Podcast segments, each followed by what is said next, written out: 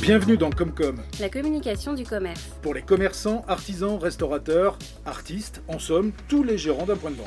Cette série de podcasts vous est proposée par Mediapost, l'expert de la communication de proximité. Avec nos équipes, nous allons vous révéler comment faire de la communication un allié pour le développement de votre business. Ensemble, nous aborderons les différents moments de vie importants pour votre activité, Par exemple, quel levier de communication adopter lors de l'arrivée d'un concurrent. ou encore avec quel canal fidéliser ses clients. Nous sommes ravis de vous accueillir pour ce premier numéro de Comcom. Réussir son ouverture. Pour vous, une belle aventure commence. Vous venez d'ouvrir un commerce ou vous vous apprêtez à le faire. Vous êtes peut-être encore plongé dans les questions administratives ou dans les contrats avec vos fournisseurs. Mais vous allez rapidement vous poser la question de la meilleure manière de vous faire connaître auprès de vos futurs clients. Ce podcast, issu de notre série Comcom, est donc fait pour vous. Commençons par un petit exercice très simple. Sortez sur le pas de votre porte, tournez la tête à droite et à gauche. Vous apercevez certainement d'autres magasins. C'est normal, des commerces en France, il y en a partout. Votre fédération en dénombrait plus de 300 000 en 2019. Et bien sûr, il s'en ouvre sans arrêt.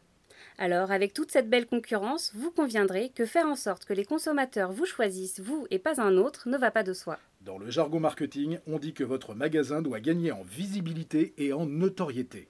Comment C'est ce que nous allons voir maintenant. La première chose que vous ayez à faire, c'est de faire connaissance avec votre terrain de jeu. Par exemple, déterminer où habitent vos prospects, identifier leur trajet, comprendre pour quelles raisons ils sont susceptibles d'être intéressés par votre magasin. En clair, savoir à qui vous devez parler. D'abord, d'où viennent vos clients Nous abordons ici la caractérisation de ce que l'on appelle votre zone de chalandise. La zone de chalandise correspond à la zone géographique sur laquelle votre point de vente exerce son activité. Comment la déterminer Comme vous vous en doutez, votre zone de chalandise va être très différente selon que vous êtes un magasin de quartier ou une enseigne qui s'adresse à l'ensemble de la ville, voire même bien plus. De toute façon, ce qui compte pour reconnaître votre zone de chalandise, c'est votre emplacement par rapport à celui de vos concurrents. Prenons le cas de la boulangerie. Votre zone de chalandise, c'est l'aire géographique où habitent les personnes pour lesquelles vous êtes la boulangerie la plus proche, auquel il faut ajouter les personnes qui travaillent autour de votre boutique. auxquelles il faut enfin ajouter les personnes qui transitent par votre quartier et pour lesquelles il peut s'avérer pratique de s'arrêter pour acheter du pain. Votre terrain de jeu, ce sont donc les personnes qui habitent, les personnes qui travaillent et les personnes qui passent dans votre quartier. Si maintenant vous êtes à la tête d'un hypermarché, la même règle s'applique pour définir votre zone de chalandise. Sauf qu'évidemment, elle sera beaucoup plus grande et que les piétons n'y seront pas majoritaires. Ensuite, qui sont vos clients Ou plutôt, sur qui concentrer vos efforts En effet, ce n'est pas parce que tous vos clients sont rattachés à votre quartier que toutes les personnes habitant votre quartier vont devenir automatiquement vos clients. De même que certains de vos clients travaillent dans le quartier sans y habiter, d'autres y habitent, mais ils travaillent ailleurs et peuvent trouver plus pratique d'acheter leur pain à la sortie de leur bureau.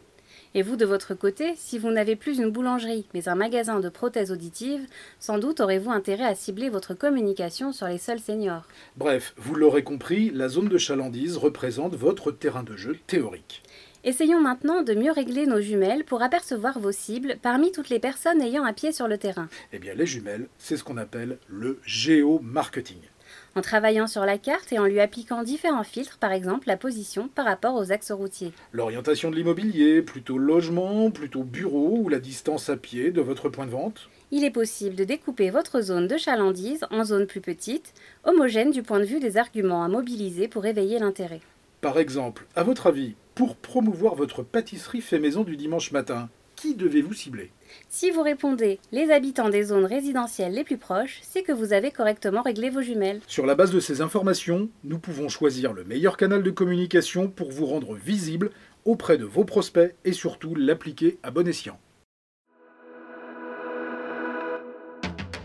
Pour faire connaître votre future ouverture à vos futurs clients, vous avez essentiellement quatre supports de communication à votre disposition. Faisons connaissance avec chacun d'entre eux. Premier support, la distribution d'imprimés publicitaires dans les boîtes aux lettres.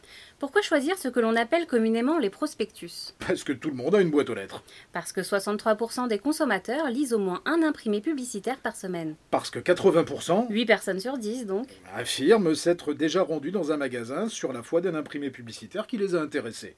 Le taux de transformation est très bon pour un coût abordable et une grande rapidité de mise en œuvre. En plus, on attribue généralement à l'imprimé publicitaire le pouvoir de faire découvrir des produits, des services ou des marques. Exactement ce qu'il nous faut dans le cas présent. Ok, donc on retient la distribution de prospectus en choisissant les boîtes aux lettres les plus accueillantes en fonction des résultats de notre géomarketing. Ça colle. Deuxième support de communication, porteur de visibilité pour votre point de vente, les moteurs de recherche. Nous passons du réel de la boîte aux lettres au virtuel du référencement Internet. Là encore, c'est indispensable. On constate qu'un tiers des recherches effectuées sur le web concernent des services de proximité. J'ai faim, j'ai soif, je cherche des chaussures de jogging ou un cadeau pour ma grand-mère, je clique. Pour remplir votre boulangerie de tous les passionnés de chocolatine dans un rayon de 500 mètres, soyez visible. Et soyez visible quel que soit leur mode de recherche. Soyez visible sur les moteurs de recherche comme Google My Business, Bing ou Yahoo.